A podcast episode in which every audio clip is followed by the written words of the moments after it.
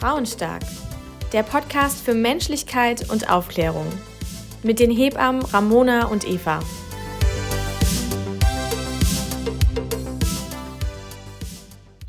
Hallo und herzlich willkommen zu einer neuen Folge von Frauenstark. Wir haben die neue Folge im Auto, zumindest ich war im Auto, aufgenommen. Bedeutet, ähm, ja, es könnte manchmal so ein bisschen rumpeln. Also nicht beim Fahren, das macht man nicht. Man nimmt keine Folge beim Fahren auf, das wäre schon krass. Nee. Ähm, aber seid gespannt auf meinen Gast. Sie ist wirklich ganz, ganz wunderbar. Ich freue mich total, die liebe Lena hier haben zu dürfen. Also wir kennen uns von Miss Germany und haben uns deshalb dann quasi im, lass mich lügen, im November? Ja, November war es. Haben wir uns kennengelernt. Ich glaube, da waren wir noch sehr verhalten damals. Da kamen ja. wir noch gar nicht, da kamen wir noch gar nicht so in, in Touch. In Touch. in Berührung. Wie Vanessa sagen würde, ich hab's angelegt. Und das hat sie halt wirklich gemacht bei mir. Ich habe das du jetzt nicht daraus. Genau, also Lena ist äh, ein ganz, ganz toller Mensch, den ich bei Miss Germany kennenlernen durfte und von dem ich selber noch ganz viel lernen möchte, vielleicht auch muss, aber vor allem, vor allem möchte.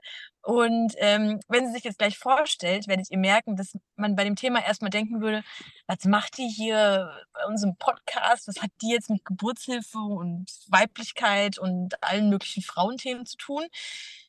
Ja, viel, ehrlich gesagt, viel, weil wir haben alles Wissenslücken in den verschiedensten Bereichen und eine meiner Wissenslücken ist definitiv, äh, definitiv der finanzielle Bereich. Und warum dann nicht tolle Leute sich einladen, so wie eine tolle Lena, die einem dann ein bisschen was erklärt und vielleicht sogar das mit äh, Tipps und Tricks, die wir vielleicht sogar bei jungen Eltern oder allgemeinen Eltern auch anwenden könnten. Wer weiß. Wenn du magst, erzähl kurz, wer bist du? Was machst du? Wo kommst du her? Also ich fühle mich erstmal sehr geschmeichelt. Ich finde es richtig schön, wie du mich hier so ähm, anpreist. Finde ich richtig gut. Ich würde auch gerne an der Stelle gerne mal äh, so den Hörerinnen und Hörern sagen, äh, wie toll die Eva das hier gerade macht. ähm, ja, aber ich bin die Lena. Ich bin äh, 31 Jahre alt und Investmentberaterin, strategische Unternehmensberaterin und seit neuestem auch Finanzbloggerin. ja, klingt erstmal trocken. Wie nennt man das über Finanzbloggerin? Da, da gibt es so ein cooles Wort, Finfluencerin. Fin, Finfluencerin, so. Genau, Finfluencerin, aber mir wurde gesagt, dass Finfluencerin mit Sinfluencerin verwechselt werden kann, weil das Wort wohl so nah ist. Und darum ja. sollte ich lieber Finanzbloggerin sagen. Wurde das unserem Management gesagt? Ja. ja. Ja, Lena und ich haben das gleiche Management. Top. Grüße gehen raus an Katja. Liebe Grüße. ja, Herrlich. genau. Und man denkt immer so, Finanzen, okay, krass, wie kommt es jetzt hier in den Podcast?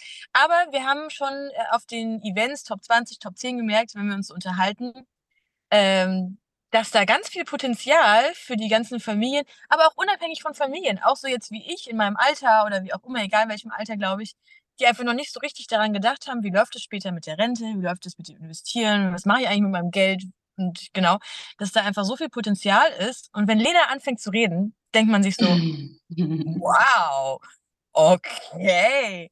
Ich, ich, ich, muss, ich weiß auch nicht, ich muss jetzt irgendwie was verändern. ich glaube, äh, ich habe dich schon nachhaltig geschädigt, wahrscheinlich, weil du nie weg konntest im Bus und immer alles anhören musstest. oh Gott. Positiv positiv Sehr beschädigt. Positiv. Sehr schön. Ja. Genau, deswegen, wenn du jetzt ähm, so an, an zum Beispiel, ich würde jetzt in zwei Jahren sagen, hier du, ich würde jetzt gerne mal ein Kind kriegen und ähm, habe ein bisschen was gespart und einen Teil davon brauchen wir, um äh, jetzt die neue Ausstattung, keine Ahnung was, und einen anderen Teil wollen wir vielleicht schon sicher und klug und clever irgendwie investieren, damit wir das nicht so aus dem Auge verlieren, wenn jetzt ein neuer Lebensabschnitt passiert. Ähm, Hast du da so Tipps an, an, an so Menschen, die quasi noch gar nicht drüber nachgedacht haben? So wie ich jetzt auch. Du erinnerst mhm. dich an die Camps, wie ich sitze ich sitz da und bin so, ich habe noch gar keine Ahnung, was ich hier eigentlich treibe. und äh, so die, die Anfängertipps. Mhm. Also ich glaube, das Allerwichtigste ist erstmal, sich Gedanken zu machen, was ist eigentlich mein Ziel damit? Also warum will ich Geld anlegen? Ich glaube, das ist immer so der erste Step. Ähm, auch gerade wenn man dann irgendwie frisch Mama geworden ist oder Elternteil geworden ist, generell ähm, da passiert ja so viel und da sind ja auch so viele Ausgaben und Kosten, die da plötzlich auf einen zurollen. Ich habe letztens gehört, was ein Kindergartenplatz kostet, dachte ich mir, Jesus, mhm. also, mhm. ähm, also da ist schon echt viel, was da irgendwie anfällt und deswegen ist meistens der Fokus auch erstmal darauf. Und dann ist man wahrscheinlich noch in Teilzeit, ja, und muss sowieso mhm. gucken, okay, wie, wie kriege ich es irgendwie hin, gemeinschaftlich dann ähm, diesen Lebensstandard irgendwo zu erhalten. Deswegen am besten erstmal Überblick über die neu, äh, neue Situation verschaffen und wirklich mal hochrechnen, okay, was brauchen wir denn und ähm, wo kann man gegebenenfalls auch einsparen. Bitte jetzt nicht irgendwie qualitativ einsparen bei wichtigen Sachen, so, aber das wäre mal so das allererste, was ich tun würde. Dann würde ich mir überlegen, okay, was ist denn das Ziel? Das heißt, sagen wir mal, du bist jetzt Mama geworden oder du wirst Mama ähm, und es steht irgendwie in Planung oder in Aussicht für das Kind. Also nicht, dass du Mama bist das Ziel, sondern was ist für das, das, für das Kind das Ziel? Möchtest du, dass das mit 18 oder mit 21 einen Führerschein machen kann mit dem Geld? Möchtest du, dass es äh, vielleicht studieren gehen kann oder für deine Ausbildung irgendwie unterstützt wird? Oder sagst du, hey, ähm, ich will eigentlich schon, dass es lernt, von Anfang an mit Geld umzugehen. Das heißt, ich möchte das auch irgendwann an das Kind übergeben und ähm, will eigentlich, dass es das für sein Alter anlegt.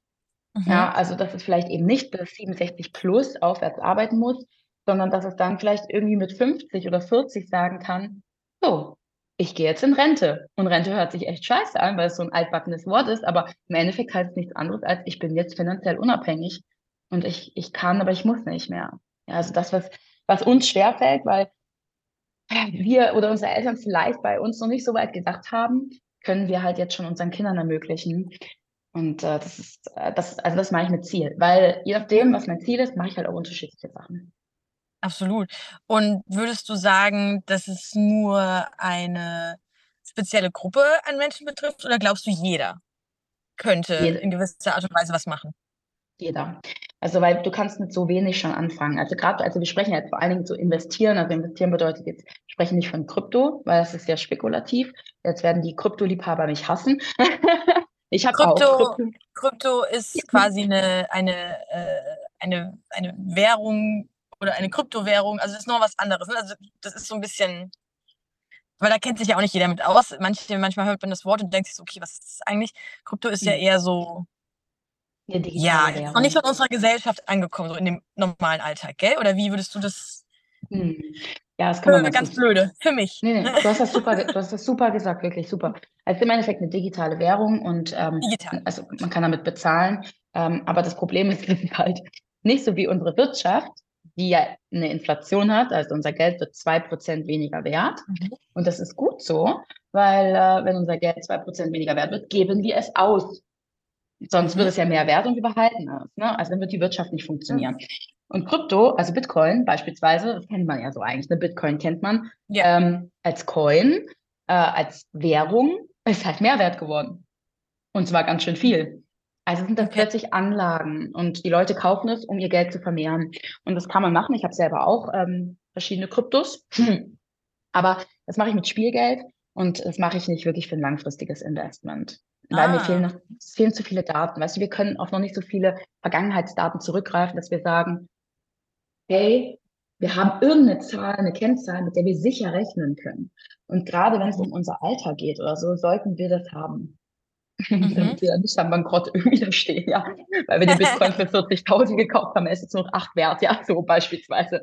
Das wäre jetzt nicht so sinnvoll. Ja, das heißt, wenn wir über Investments sprechen, sprechen wir jetzt in dem Fall auch nicht über Immobilien oder Gold oder so, sondern in diesem Fall über Aktien.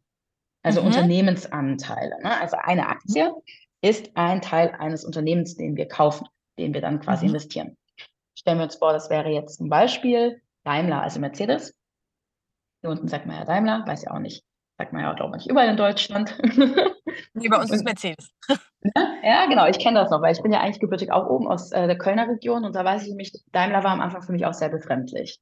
Mhm. Äh, wenn du jetzt zum Beispiel sagst, hey, ich finde Autos toll, ne, und, oder du arbeitest vielleicht sogar da und sagst, hey, ich, ich sehe, das Unternehmen funktioniert richtig gut und ich habe selber einen Mercedes, ja, und mhm. meine Freunde vielleicht auch, und ich sehe, die Mercedes, also der Mercedes wird gekauft, warum dann nicht auch in das Unternehmen investieren und von dem Wachstum des Unternehmens profitieren?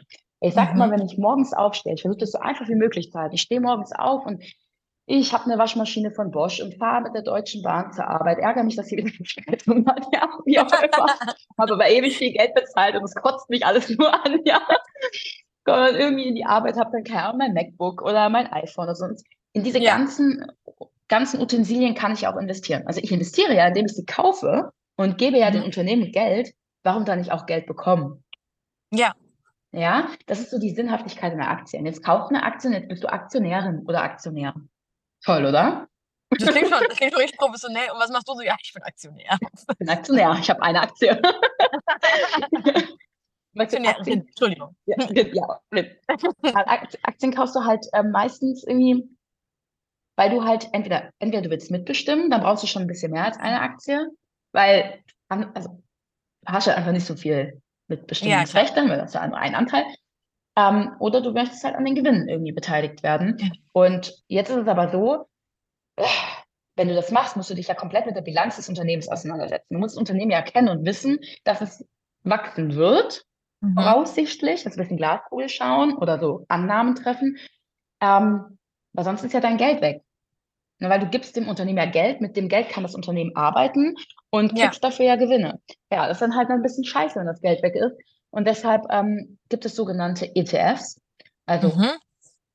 jetzt will ich euch nicht abhängen, deswegen ich erkläre das alles. Du fragst einfach rein, immer wenn irgendwas Ja, nicht ja. stimmt oder ne, so. Ich freue mich voll, weil ich habe ETFs schon so oft gehört und bin so, das klingt so cool und Leute investieren da jetzt auf einmal drin und ich denke mir so, ja, okay, was ist Ja. Die meisten Menschen sagen auch EFT, das ist falsch. so, das ist immer ganz wichtig. Ich habe auch so ein EFT, also es ist ein ETF, Exchange Traded Fund ausgeschrieben heißt das Ganze. Und das machen wir jetzt richtig schön bildlich. Also stell dir vor, du läufst über einen Marktplatz und das ist ein Fonds, okay? Also auch Fonds genannt. Gibt es Unterschiede?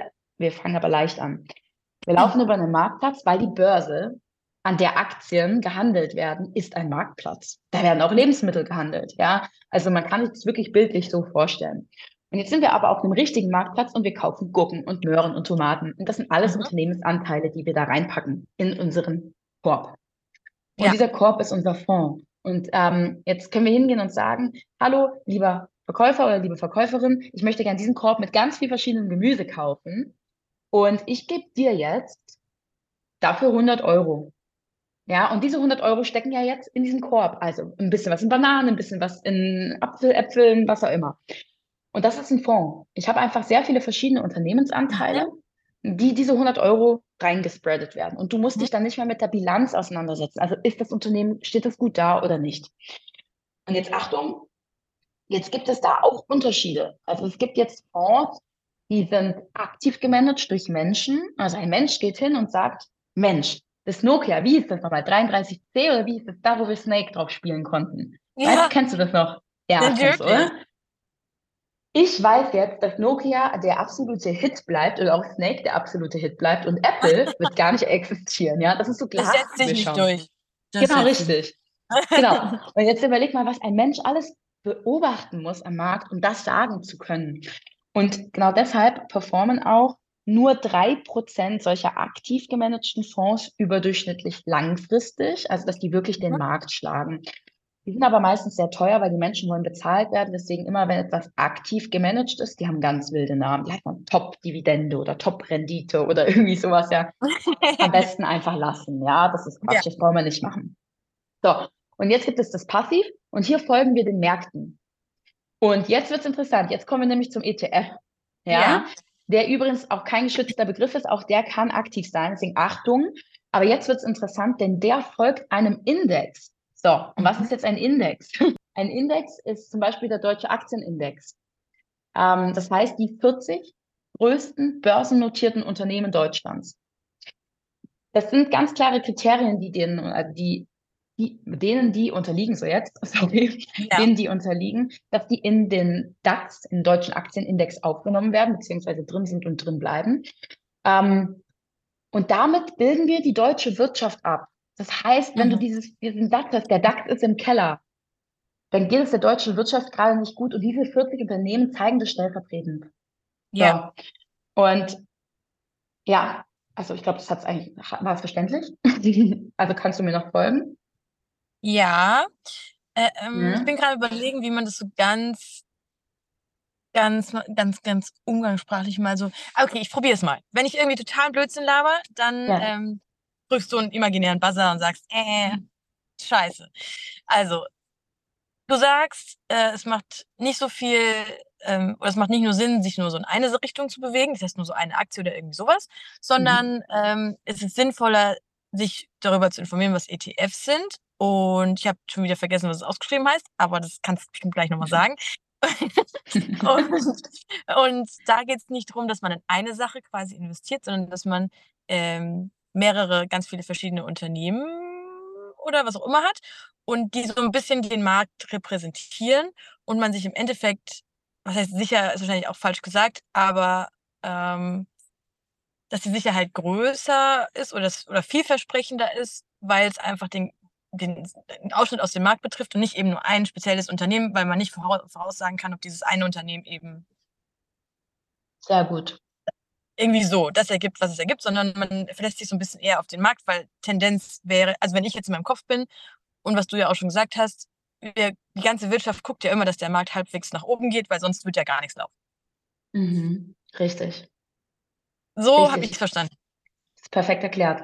Das ist super erklärt, weil im Endeffekt, wenn wir halt so einem, also wenn jetzt so ein ETF so einem Index folgt, den abbildet, der bildet den nur ab und folgt dem. Das heißt, du investierst jetzt zum Beispiel in die 40 größten Unternehmen Deutschlands, börsennotierten Unternehmen Deutschlands, ja. Ja. Ähm, oder in den Weltindex. Und das, und das ist genauso, wie du gesagt hast, hat den riesen Vorteil, dass wir jetzt nicht nur in eine, in eine Automarke zum Beispiel investieren, sondern wir Mhm. investieren in die Lebensmittelindustrie. Wir investieren in Autos und in Technik und in was auch immer alles. Und wenn jetzt zum Beispiel eine Corona-Krise kommt und wir merken, oh oh, der Autoindustrie geht's nicht gut, ja, Ja. alles verzögert sich, Lieferverzögerungen und und und, dann geht's aber vielleicht der Lebensmittelindustrie gut oder der Pharma.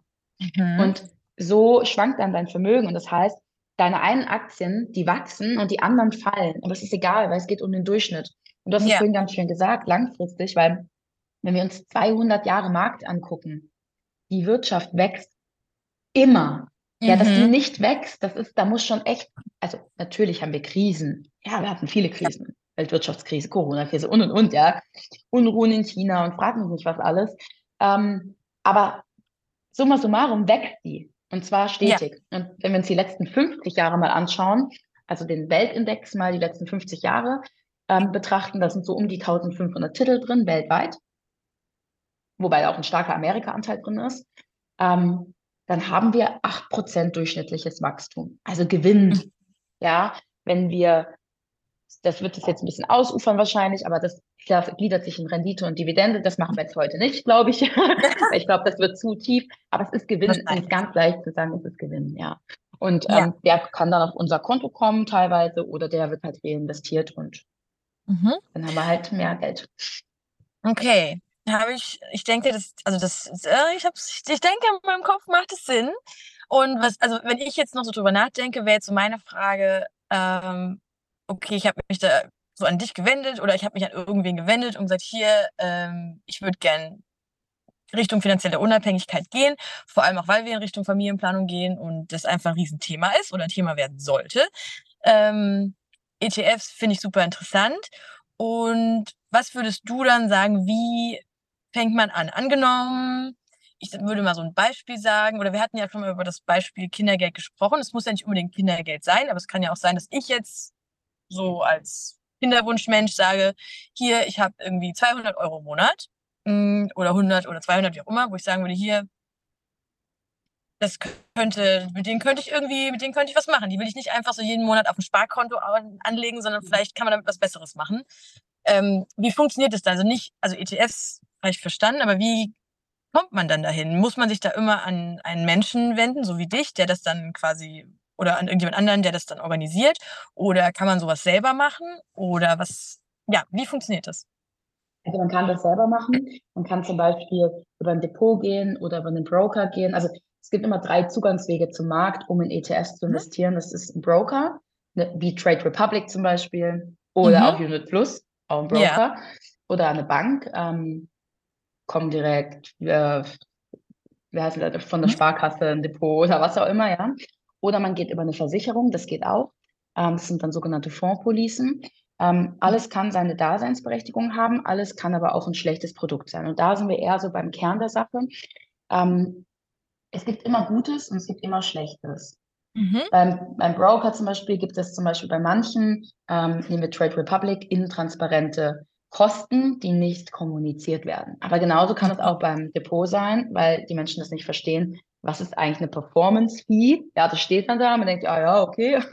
weißt du? Aber da wird halt dann irgendwie jemand nochmal bezahlt, wenn dann irgendwie dein ETF besser performt, der sowieso passiv gemanagt ist, also muss man vorsichtig sein. Ähm, aber bei der Fondspolice kann es genauso sein, dass da irgendwie horrende Kosten mit verbunden sind. Mhm. Deshalb, ich glaube, deshalb gibt es solche Leute wie mich, aber da würde ich halt empfehlen, darauf zu achten, wenn ich mich an einen Menschen wende, dass der unabhängig ist, also ein unabhängiger mhm. Berater mhm. oder Beraterin ähm, und nicht an irgendeine Gesellschaft oder so gebunden ist. Mhm. Das ist ganz wichtig. Ja.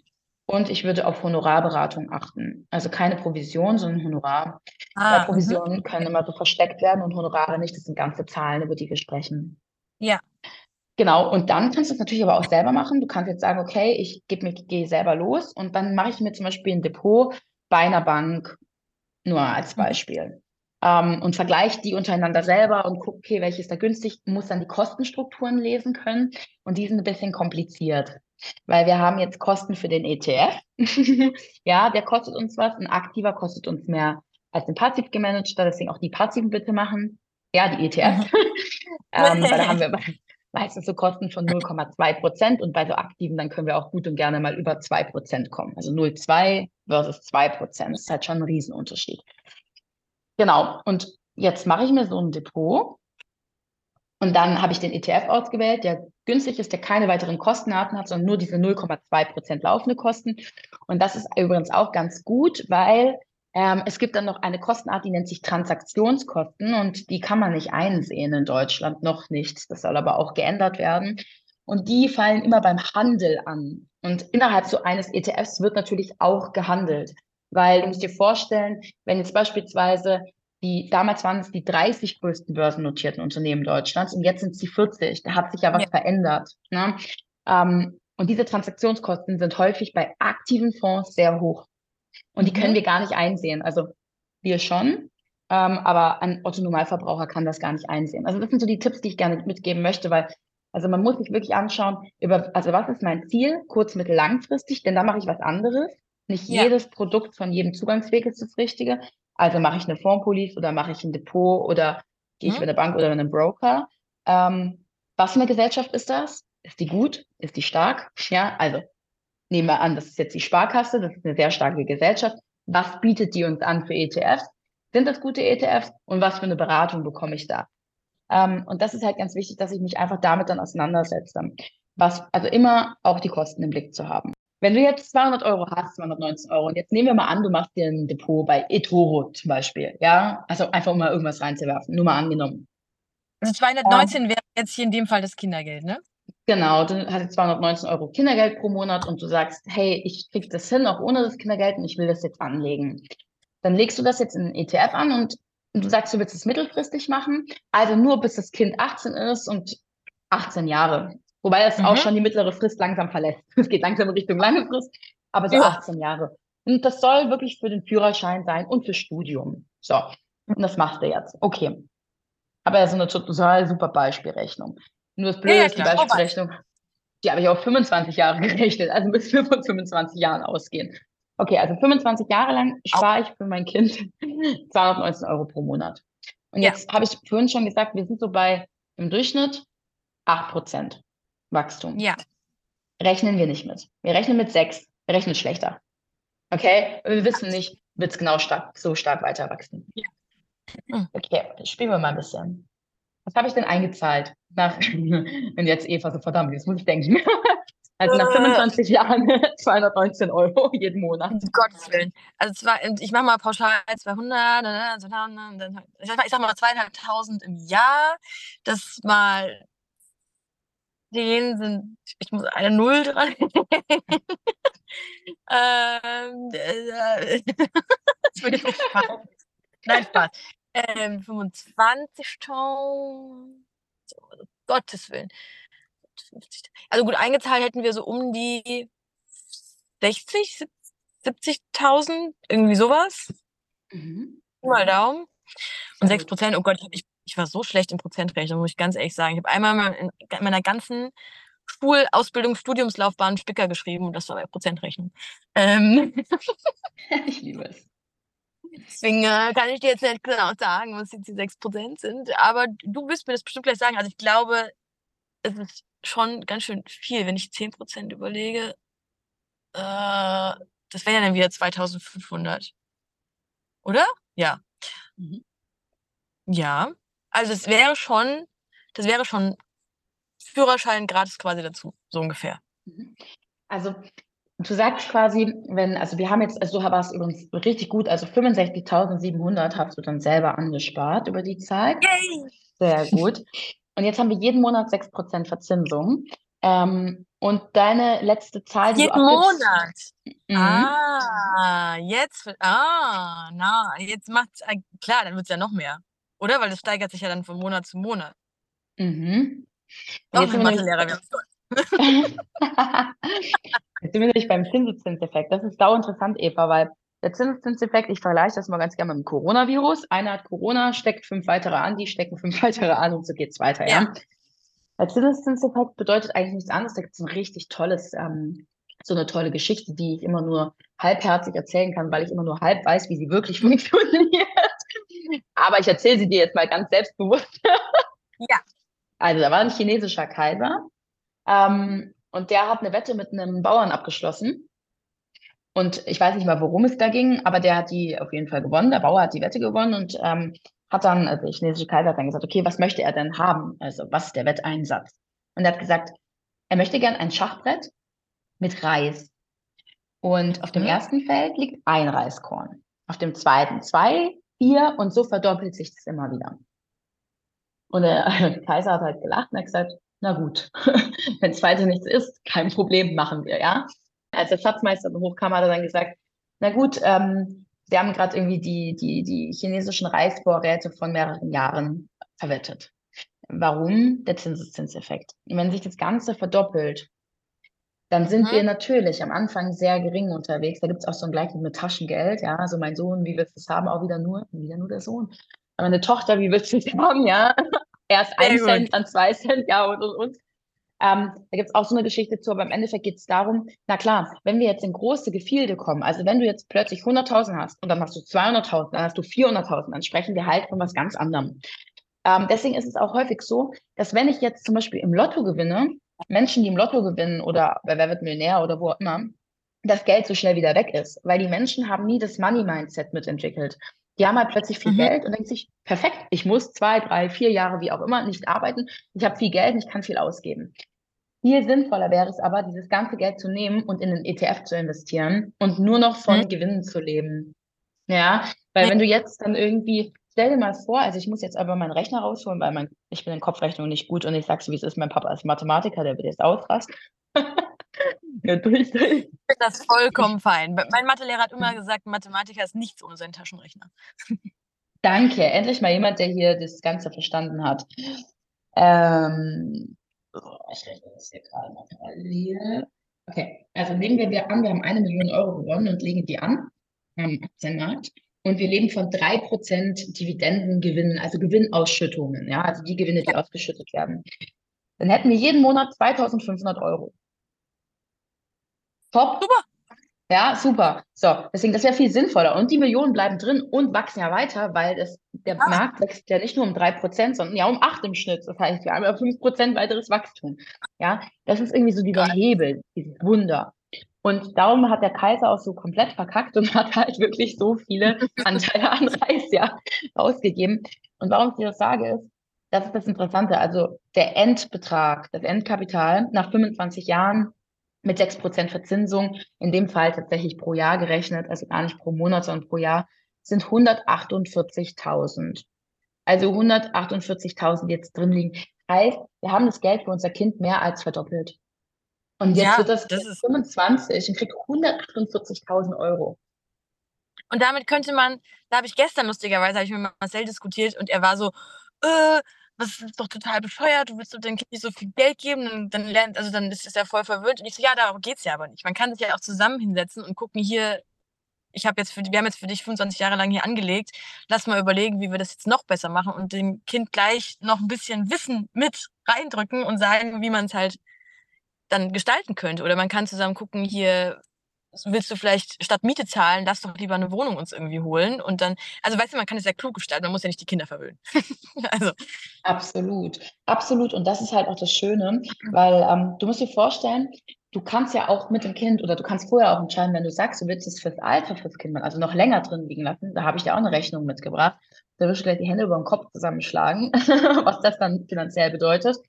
Ähm, dann kannst du ja dem Kind, also das Kind kann es ja weiter fortführen. Es muss das Geld ja gar ja. nicht rausholen. Weißt du, und das ist halt das Interessante an der ganzen Sache, dass du sagen kannst, hey, ich übergebe dir das und du besparst es weiter und ich habe dir einen Grundstein gelegt.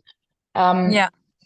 Und auch irgendwo losgelöst dann von einem selber, ne, was man dem, mhm. dem Kind dann irgendwie weitergeben kann. Ich will da, ich werde da später, wenn, wenn es die Zeit erlaubt, dir auch noch ein paar Facts geben, was Rente angeht, aber auch was ähm, was ja immer noch das Gap angeht, also das Rentengap zwischen Frau und Mann. Das ist auch erschreckend. Ähm, Gender Pay Gap ist auch unangenehm, aber das dadurch ja. äh, resultiert halt auch ein Rentengap. Aber Macht vorher Sinn. machen wir unser, unser Spiel zu Ende. Und zwar, jetzt sagen wir mal, wir machen das jetzt für unser Kind und sagen, hey, wir wollen das fürs Alter machen. Weil wir wollen ihm nicht 148.000 Euro geben, wenn es 25 ist. Das kriegt es jetzt und das, das macht es weiter. 219 Euro jeden ja. Monat. 6 Prozent im Schnitt Verzinsung. Und ähm, ich helfe jetzt ein bisschen. Nach 67 Jahren hat, ja. haben wir 176.000 Euro eingespart. Also 176.000 sind selber aus unserer Tasche und von unserem Kind in unsere ETF geflossen und Was haben gearbeitet. Sehr ja. viel Geld, ja. Der anderen Seite dürfen wir nicht vergessen, und das ist das Interessante, wenn wir 100, also wir haben jetzt diese 176.000, 67 Jahre, aber die Inflation, unser Geld ist 2% durchgehend weniger wert geworden. Bedeutet, diese 176.000 sind keine 176.000 mehr, sondern haben eine Kaufkraft von Pi mal Daumen eher noch 130.000. Ja. Ja, weil halt das alles teurer geworden ist. Wenn man auf dem Konto liegen würde, dann würde es ja, also das wäre ja einfach zu traurig. Das ist scheiße, ja. Das ist, also das ist Geld, also man verliert aktiv Geld. Und das ist das, was man immer verstehen muss. Wenn Menschen dann sagen, ah, ich mache lieber gar nichts und ich behalte das Geld lieber auf meinem Konto, dass man trotzdem Geld verliert, ne? Also ja. trotzdem weniger ja. wird. Okay, Eva. Endkapital. Ja, ich bin 100. bereit. Ich bin bereit. Vorhin hatten wir eine etwas mehr als eine Verdopplung, also von 65.000 auf 148.000. Jetzt haben wir 176.000. Was ist unser Endkapital? Es sind ja nicht mehr nur 25 Jahre. Es ist ja quasi, wenn ich das jetzt verdoppel und dann nochmal verdoppel, dann sind wir ja schon bei dann kratzen wir ja schon an irgendwie 700.000, 800.000 oder so. Also es ist ja. Mhm. Bin gespannt. Kann ich dir verraten. Ja. 2.197.000. Und das ist mit 6% hochgerechnet. Wenn wir jetzt mit 8 rechnen, das ist also diese 2% werden nochmal richtig viel ausmachen. Also das, das sprechen wir von locker 500.000 mehr wahrscheinlich, die wir nochmal dazu haben. Und das ist das, was ich meine mit, überleg mal, das Kind kann mit 40 sagen, ich mache gar nichts mehr. Ja, ich gehe in Rente. Einfach und nur, kann weil das so schön wieder für seine Kinder machen. Also das zieht sich ja durch. Das ist ja, ja. Genau. Jesus Christ. Genau. Wahnsinn. Also wir haben so einen Hebel und vergessen das. Und ganz ehrlich, ich, ich würde an der Stelle wirklich die Empfehlung geben, Natürlich, es gibt viele Eltern, die auch wirklich an der, am Existenzminimum sind und auch wirklich jeden Cent zusammenkratzen. Das dürfen wir nicht vergessen. Wir müssen keine 219 ja. investieren. Wir können auch mit 7 Euro anfangen. Ne? Einfach halt, aber ich, ich sage auch immer, warum müssen denn Kinder heutzutage ähm, so viele Geschenke beispielsweise kriegen? Also viele, die ich jetzt kenne, die werden überhäuft mit Geschenken. Ja, also ja kommt natürlich auch immer auf die Situation der Familie an, aber die Kinder bekommen dann zehn Geschenke zum, zum Geburtstag beispielsweise von, von allen möglichen Familienmitgliedern. Und am Ende des Tages reißen die das auf und freuen sich doch meistens, wenn wir mal ganz ehrlich sind, gibt es so ein oder zwei, wo sie denken, wow, ja, das ist so das Geschenk und damit ja. spielen die dann auch und freuen sich. Aber die meisten anderen Sachen liegen dann irgendwie doch nur rum. Und ähm, da sich mal die Frage zu stellen, kann man nicht vielleicht das Geld, was eigentlich in Sachen dann in dem Moment geht, vielleicht nehmen mhm. und dann einfach in den ETF reinstecken? Also gerade, weil, also, weil klar, das Kind kann es in dem Alter noch nicht so richtig erfahren. Natürlich soll es trotzdem Geschenke kriegen, um Gottes Willen, ja. Aber vielleicht halt anstatt zehn, dann nur fünf. Ja, mhm. so ein bisschen weniger und dann kriegt man halt vielleicht eine Einmaleinlage von 100 Euro oder so in den ETF rein, was dem Kind später viel, viel mehr bringt. Ja, Ja, also das wären zum Beispiel so Überlegungen. Also ich finde es, ich super clever. Ich meine, da denkt zwar eigentlich in dem Moment, oder auch ich habe da die letzten Jahre, ganz ehrlich, ich habe da das erste Mal an Rente gedacht, als ich wusste, okay, ich mache mich jetzt selbstständig und ähm, muss überlegen, zahle ich jetzt in die private Rentenversicherung ein? Was mache ich jetzt? Ich habe eigentlich keine Ahnung, was, hui, überhaupt, werde ich überhaupt so alt? Aber nee, Spaß. Ähm, egal wie, wie alt man wird oder so, man ist jetzt schon sinnvoll. Man kann ja, wer weiß, am Ende werden wir 80 oder 90, weil unsere Lebenserwartung, die wird ja auch, die wird ja auch immer länger. Also ich finde es so krass, den Gedanken, wenn ich überlege mit irgendwie, ich habe vielleicht das Glück, dass ich nicht bis 70 arbeiten muss. Ähm, das liegt ja auch irgendwo in meiner Hand. Das ist ja jetzt nicht nur Glück, wenn ich das richtig deute. Das ist ja auch irgendwo in meiner Verantwortung. Hm. Ähm, und dann habe ich noch vielleicht 20, vielleicht habe ich aber sogar 30 Jahre noch, die ich irgendwie finanziell stemmen sollte. Und ich will ja auch, also eigentlich will man ja auch nicht abhängig von seinen Kindern sein. Und wenn man da schon so, so tolle Eltern hat, die sagen, hier komm, statt äh, zehn Geburtstagsgeschenken, unser Kind wünscht sich, keine Ahnung, das, lass doch alle zusammenlegen und den Rest nehmen wir und äh, packen das in sowas rein. Wie, wie clever ist das? Also das kannst du ja mit allen Feiertagen, ich meine, wie viele gibt es? Wie, an wie vielen Tagen im Jahr kriegen wir oft oder kriegen Kinder ähm, kleine Geschenke? Ich meine, ich bin auch aufgewachsen, äh, meine Mama alleinerziehend mit drei Kindern, da war nicht viel, aber trotzdem auch da gab es dann Tanten, Onkel, Oma, Opa, die mal irgendwie an Ostern, Nikolaus, was weiß ich, irgendwie kriegt man was zugesteckt. Und wenn man dann so clever ist und die Eltern da so einen Blick drauf haben und sagen, hier, coole Sache, aber lass doch dann einfach stattdessen sagen, irgendwie 10 Euro oder 20 Euro im Monat gehen da irgendwo rein. Also, Mhm. auch meine Hm. Oma zum Beispiel hat, bis ich, bis zu meiner Hochzeit jetzt, ich glaube 10 oder 20 Euro hat sie jeden Monat eingezahlt, seit ich, weiß ich nicht, klein bin. Und wenn ich jetzt überlege, wenn man, ich meine, das ist meine Oma, die hat keine Ahnung von ETFs und sowas, ne? Aber wenn jetzt meine Eltern zum Beispiel gesagt hätten, voll cool, dass du das machst, aber lass es doch vielleicht woanders reinlegen, wer weiß, wie es dann gewesen wäre nach, dann habe ich letztes Jahr mit 25. Also es wäre schon Hm. krasse Ich kann Kiste. Also, das, ich kann dir das sogar sagen. Also wirklich, dass ja, du mal ein Gefühl dafür kriegst. Also ich hatte das nämlich auch. Meine Eltern haben mir das in so einen blöden Bausparvertrag reingespart. Und ja, früher hat man dann noch mehr Zinsen bekommen. Gerade die alten Bausparverträge, wenn die noch so 4% Verzinsung haben, bitte behalten. Meistens sagt die Bank, oh, du müssen mal kündigen. Nee, nee, den behalten wir ja.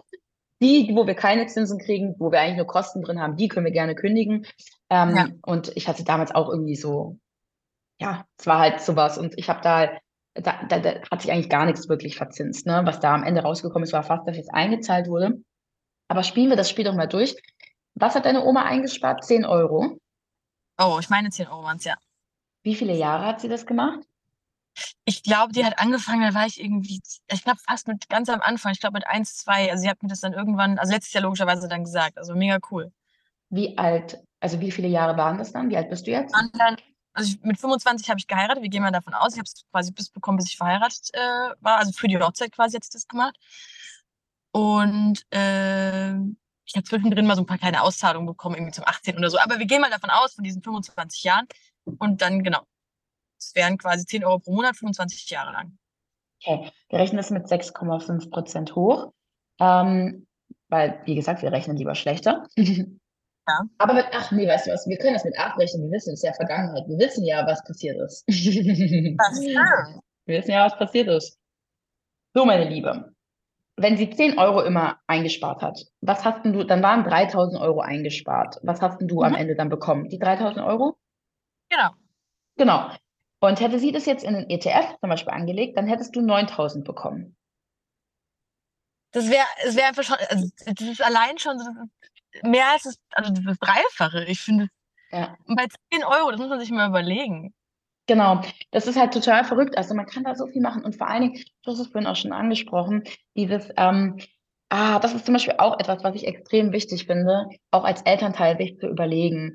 Denn wir, früher war es ja so, also wirklich früher, da waren Kinder ja irgendwie auch zur Altersvorsorge. Ne? Also es war ja Mhm. auch wichtig, man war ja irgendwo auch darauf angewiesen. Aber heutzutage ist es ja eigentlich nicht mehr so. Wobei wir uns wieder dahin zurückbewegen. Ähm, und was zum Beispiel ich auch immer extrem wichtig finde, ist immer die Frage, ich will doch auch, ich bin mein, also ich bin erwachsen, ich bin unabhängig und ich werde alt und werde wieder abhängig. Mhm. Ja, genau das soll eigentlich nicht passieren. Deswegen finde ich, losgelöst von dem, was ich für meine Kinder machen kann, ist halt auch immer so wichtig, was ich eigentlich für mich mache, also auch als Frau. Ja. Und ähm, das, wenn wir uns vorstellen, also es ist halt immer noch so, ähm, wir bekommen einiges an Geld weniger, und zwar 34 Prozent weniger Rente als Männer. Ja. Ja, das sind, ja, das, und das sind im ganzen Zahlen 420 Euro. Und das Problem an der ganzen Sache ist, dass wir sowieso schon sehr wenig Rente bekommen und die ist nicht inflationsgeschützt. Das heißt, stell dir vor, du kannst jetzt immer so Pi mal Daumen rechnen, rechne so 30 Prozent von deinem Netto, das ist so ungefähr deine dich zu erwartende Rente. Pi mal Daumen. Du hast einen Rentenbescheid, da steht das drauf. Die schreiben übrigens hinten ins Kleingedruckte auch, übrigens, die gesetzliche Rente ist nicht inflationsgeschützt. Das heißt, Du brauchst später, wenn du heute 2000 Euro hast, 5000 Euro. Also du, Eva, jetzt mit den Jahren, die du noch Zeit hast, so ungefähr geschätzt von mir, könnte man jetzt rechnen, aber ich glaube, brauchen wir jetzt nicht. Ähm, und du kriegst dann von der gesetzlichen Rente 1500 Euro. Brauchst aber 5000. Und genau das ist das Problem. Ja, es ist ja. scheiße. Und das ist ein Problem. Und jetzt stell dir vor, kriegst du auch noch zusätzlich 34 Prozent weniger, obwohl das nicht eine Frau bist, im Schnitt. Ja, das heißt, ich kann mich härter treffen, es kann ich weniger hart treffen. Und warum? Ja. Naja, wir haben ein Gender Pay Gap, immer noch.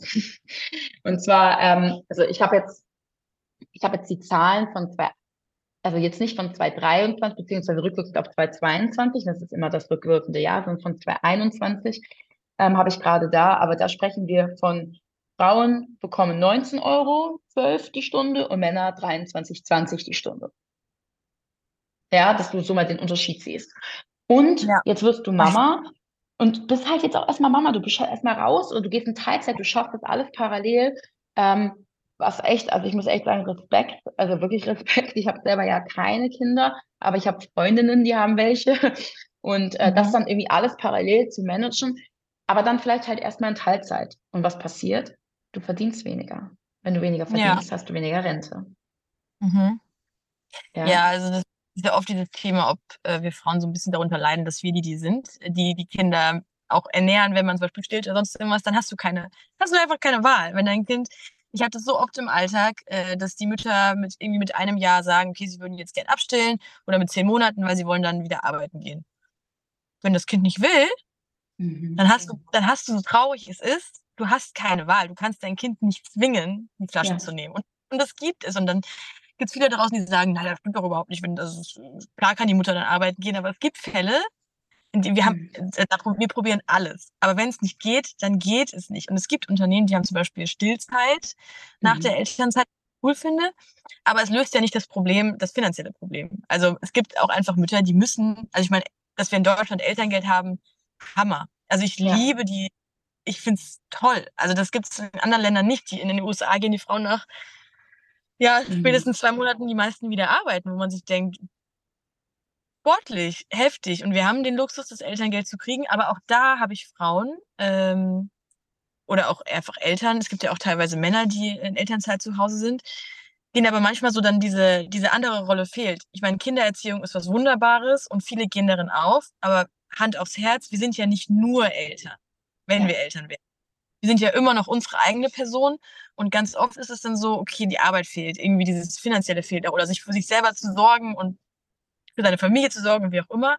Und da stelle ich es mir auch echt cool vor, wenn man sagen kann, okay, ich bin zwar in Elternzeit oder in Teilzeit oder wie auch immer, aber ich lasse dieses Thema trotzdem nicht schleifen und ich zahle trotzdem noch irgendwie 10, 20, 30 Euro im Monat irgendwie ein, was vielleicht machbar ist in dem Moment oder ähm, 10 Euro vom Kindergeld oder keine Ahnung, dass ich dann nicht 219 habe, sondern die 200 Euro Kindergeld.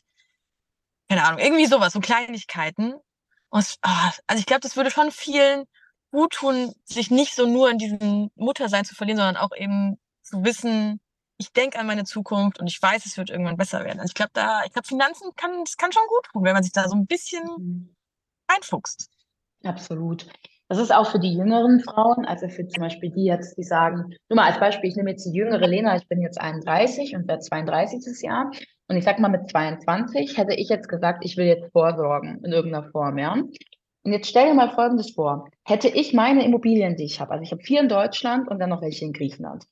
Stell dir vor, ich hätte meine Immobilien mit 22 gekauft.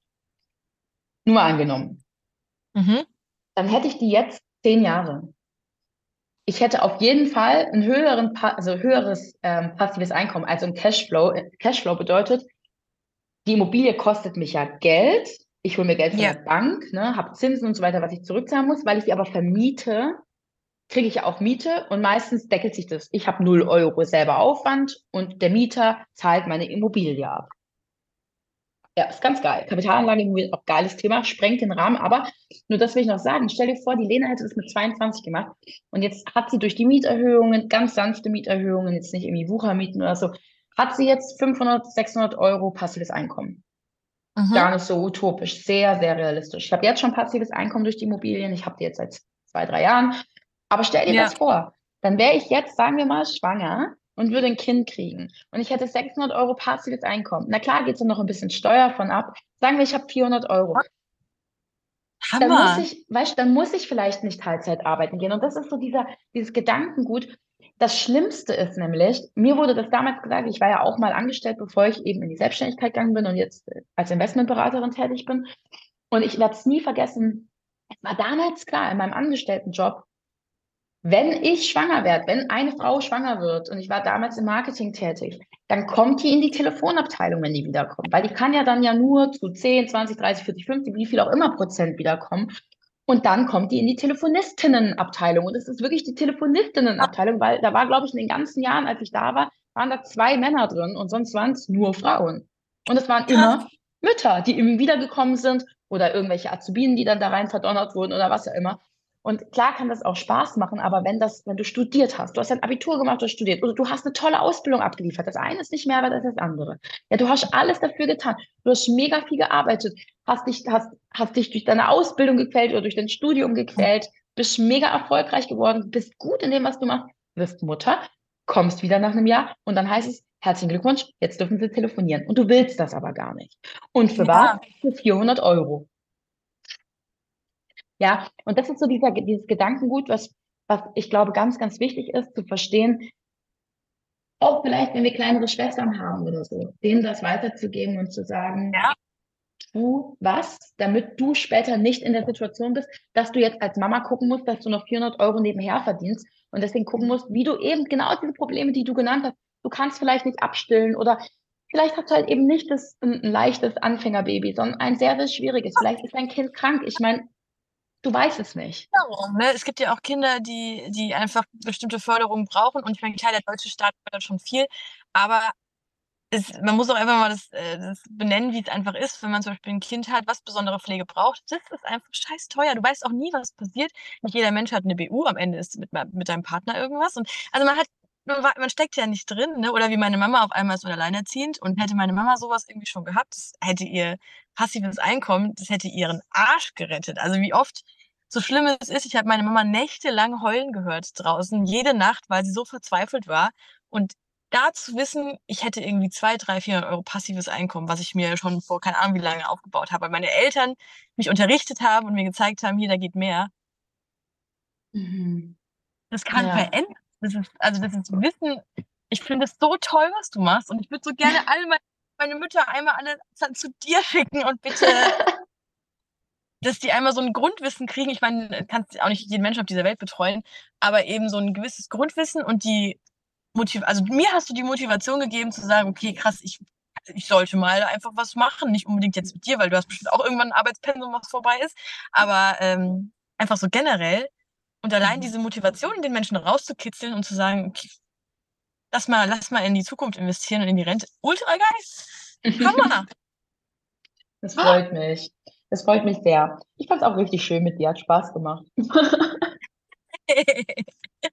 Und du hast, also ich, ich, ich hoffe, ich weiß nicht, wie die anderen das da draußen sehen. Ihr könnt immer gerne Feedback geben. Ich freue mich immer über jede Nachricht.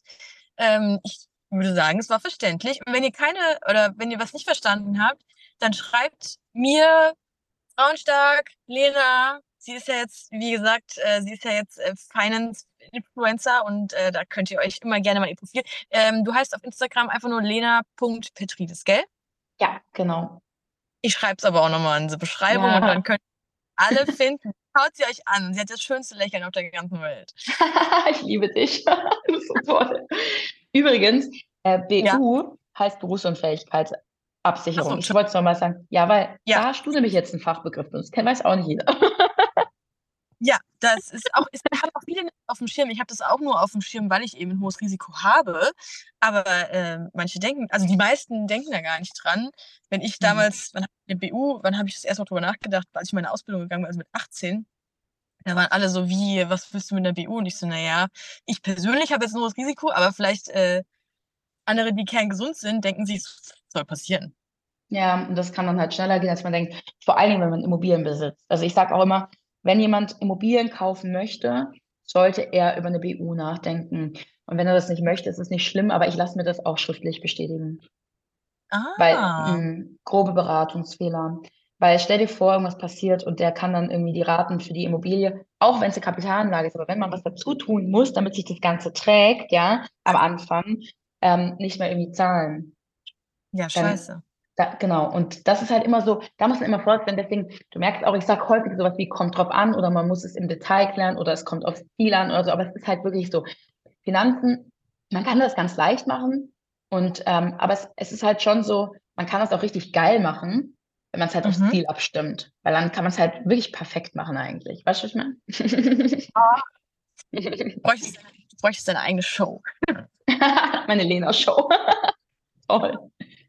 Ohne Witz, wenn du redest, ich meine, es gibt einen Grund, warum du auch bei Miss Germany warst, so genau wie ich, ne? Also wir brennen ja alle für unser Thema, aber ich finde es so toll, wenn du redest, dann denkt man sich so, erstens, es macht Sinn, zweitens, sie weiß, wovon sie redet, drittens, sie hat auch noch, du hast so richtig, so, so richtig Bock da drauf. Und dadurch kriegen ja so ich, die vorher keinen Plan von Finanzen hatten, auch Bock, irgendwie sich damit zu beschäftigen. Und das, das ist schon. Ah, wir müssen, wir müssen, ich schleife dich noch irgendwie in, meine Kreise rein und dann äh, wird Unabhängigkeit für, für, die, für die jungen Mütter in Deutschland. Ich, ich sehe das kommen. Ich sehe das auch. Ja, es ist wichtig. Ich finde es auch so toll, dass du, ähm, ja, dass du diese Plattform einfach auch bietest und vor allen Dingen auch jetzt dann halt so viele verschiedene Bereiche beleuchtest, weil es ist halt Mama sein, Elternteil sein, ist so viel. Mhm. Und ist es so wichtig, dass es jemanden gibt wie dich, der genau das macht. Und von daher auch an meiner, also von meiner Seite schon mal vielen Dank für die Zukunftslena, die irgendwann vielleicht auch mal dann wieder da sitzen wird. Da wird Eva. Du, mal kurze Frage. Ja, Ähm, wir haben investiert, aber nicht in die richtigen Kondome. ja, genau. Und jetzt folgendes. Folgendes Problem. Ich bräuchte mal deine Hilfe. Genau. Nehmen wir daraus an Kondomqualität sparen. Ähm, alles gut. Ich meine, ihr, habt, ihr, wisst, ihr kennt ja meinen Humor. Naja. Es war sehr schön mit dir, liebe Lena, und ich danke dir für deine Zeit. Und genau, wenn ihr noch weitere Fragen habt, dann meldet euch gerne. Ansonsten war es das für heute von Frauen stark und bis bald.